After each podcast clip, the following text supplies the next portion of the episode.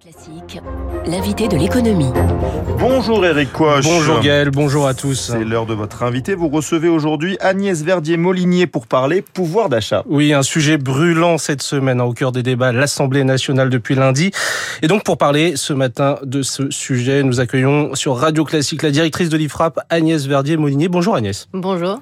Alors, euh, les députés ont déjà adopté trois articles hier, augmentation de la prime Macron et prolongation de celle-ci, meilleur intéressement pour les salariés baisse des cotisations sociales des indépendants, ça avance, mais il reste 17 mesures à discuter, comme le relèvement des minima sociaux ou encore l'attribution des chèques alimentaires à la rentrée. Pour vous, Agnès Verdier-Molinier, au-delà des débats politiques, est-ce économiquement viable ce que propose le gouvernement finalement?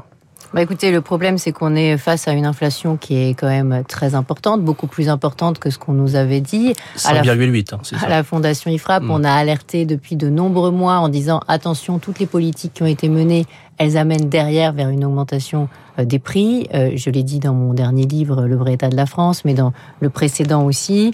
Euh, le sujet maintenant, c'est que il est vrai que à la fois ça attaque forcément les ménages, les entreprises, toute cette inflation, que derrière on risque d'avoir une inflation encore plus élevée jusqu'à la fin de l'année. La question, c'est finalement est-ce que le gouvernement apporte les bonnes réponses? Et ça, j'en suis pas totalement persuadée. C'est-à-dire? Bah, Dans la mesure où finalement euh, euh, qui est le plus grand gagnant aujourd'hui euh, de cette inflation, bah, c'est finalement l'État en termes de recettes publiques. On a 57 milliards de recettes publiques supplémentaires par rapport à ce qui était attendu dans la loi de finances qui avait été votée l'année dernière hein, pour 2022. Donc euh, pourquoi? Parce que tout simplement, hein, on le voit dans la, situation euh, mensuelle de, l'État, hein, qui est la dernière qu'on ait, c'est à fin mai. Euh, l'impôt sur le revenu rapporte 12% de plus que l'an dernier à la même date. L'impôt sur les sociétés, plus de 100% de plus que l'an dernier à la même date. La TVA, presque 13% de plus. Pourquoi? Parce que mécaniquement, l'inflation fait rentrer énormément les recettes publiques dans les caisses publiques. Alors, c'est vrai que l'État apporte euh, des, propositions avec la réindexation des pensions, euh, l'augmentation du point d'indice, etc. Mais finalement, ces mesures-là, elles auraient été automatiques euh, quasiment l'année prochaine, mmh. hein, surtout sur la question des pensions mais même sur la question du point d'indice. donc le sujet maintenant, c'est se poser la question vers quoi on va? On a l'impression qu'on va toujours vers plus d'impôts et plus de dépenses publiques. ce qu'on a regardé là sur les documents budgétaires actuels, c'est qu'on va vers 45% de taux de prélèvement obligatoire. On est en train de remonter le taux de prélèvement obligatoire, mais sans le dire. Mmh. Donc euh, la croissance est plus faible que prévu. Mais les impôts rentrent euh, énormément.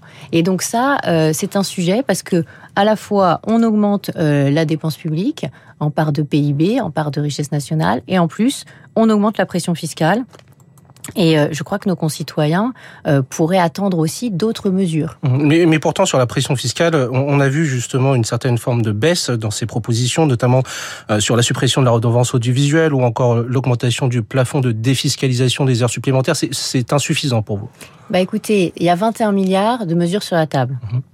à peu près.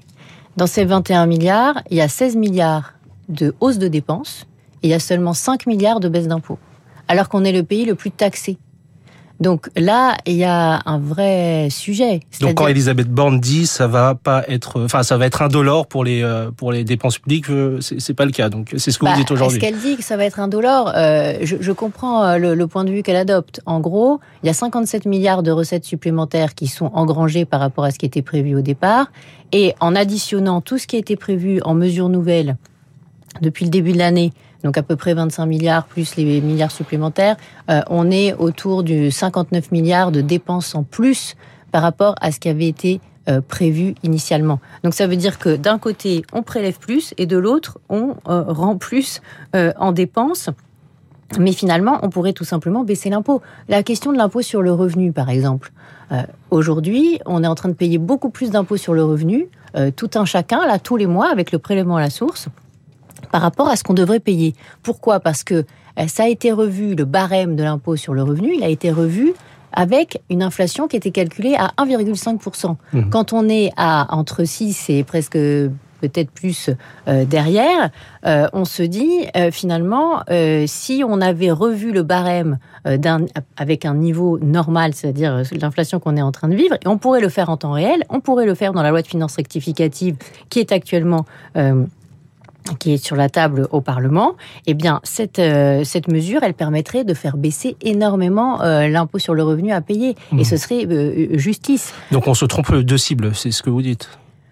Je pense que le, problème, c'est que Bercy ne veut pas faire baisser les impôts. Pourquoi? Parce que derrière, ils veulent, ils pensent pas qu'ils vont faire baisser les dépenses. Et c'est ça qui est préoccupant pour notre pays, parce que mmh finalement, derrière euh, tout le sujet du pouvoir d'achat qu'on vit en ce moment, etc., il y a aussi le sujet de la charge de la dette qui est, en train d'arriver, euh, qui va, qui arrive de plus en plus vite sur, sur la table, puisque on voit que les taux euh, sur les, les, emprunts de la France augmentent sur la dette à 10 ans on est à, autour de 2%, entre 1,6 et 2%, alors qu'il y, a, un an, on était euh, en négatif.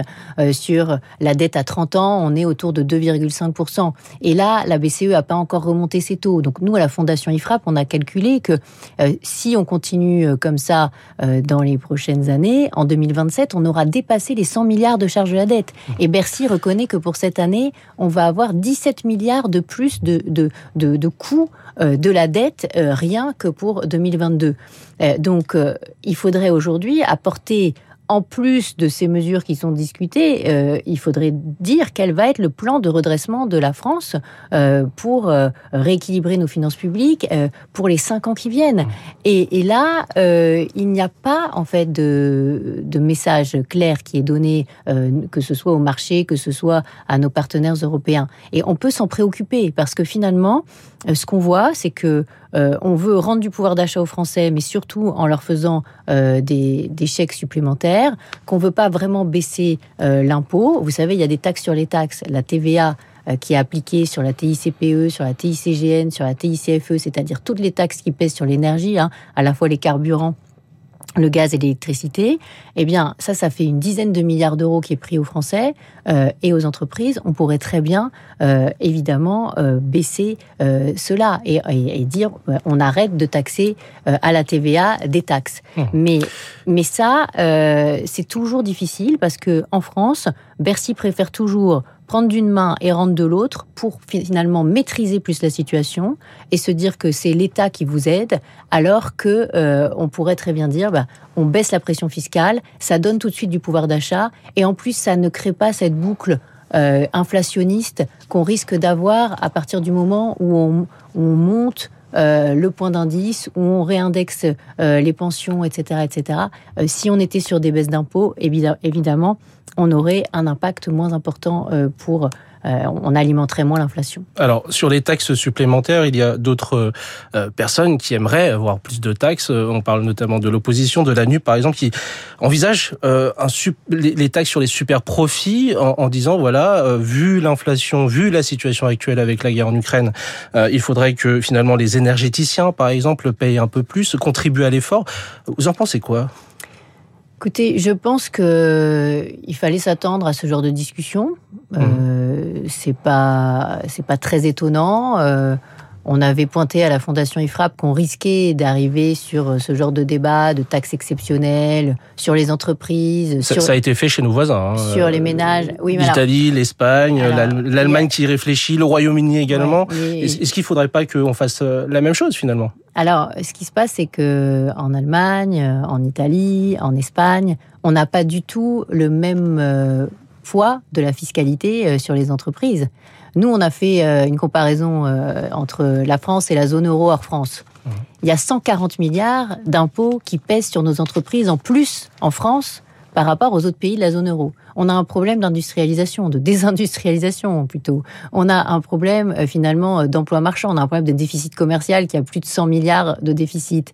Et on est en train de dire qu'on va taxer nos entreprises et, ça va rapporter quoi euh, Les entreprises qui font plus de 1 milliard, euh, euh, qu'ils ont dit de plus de 1 milliard de profit, bon, ça, ça rapporterait presque rien. Donc on est, on est dans une, une logique qui est finalement de trouver des boucs émissaires. Alors bientôt, est-ce qu'on va débattre sur, comme avait proposé à l'époque en 2020 un député de la majorité, dire qu'il fallait taxer les assurances vie de ceux qui ont épargné pendant la crise?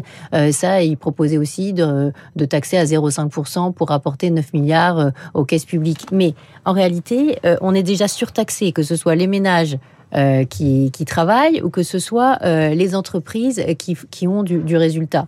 Euh, la question, c'est plutôt comment baisser hein, les impôts. Et je pense que ce genre de débat, dans un pays comme la France qui est déjà surtaxé, c'est pas du tout le débat vers lequel on doit s'engager. Je pense que cette taxe sur les super profits, on voit bien que pour l'instant euh, euh, Bercy freine sur le sujet. Malheureusement, il y a des députés Renaissance euh, qui ont déposé un amendement en ce sens. c'est bien dommage. On a l'impression qu'on retrouve déjà peut-être des frondeurs à l'intérieur de la majorité présidentielle, puisque euh, ils sont en train de rejoindre un peu la NUP euh, sur ces propositions. Mm. Je trouve ça extrêmement dommage parce que c'est pas du tout l'enjeu des prochaines années. Donc plus du positionnement politique qu'économique, on l'aura compris. Merci beaucoup Agnès Verdier-Molinier pour cette intervention chez nous à Radio Classique. Merci, Merci, beaucoup à vous deux. Je vous souhaite une très bonne journée. Il est 7h27 et justement on va parler de cette taxe sur les super profits qui gagnent du terrain dans la majorité. C'est l'info politique de Marcelo Westfred.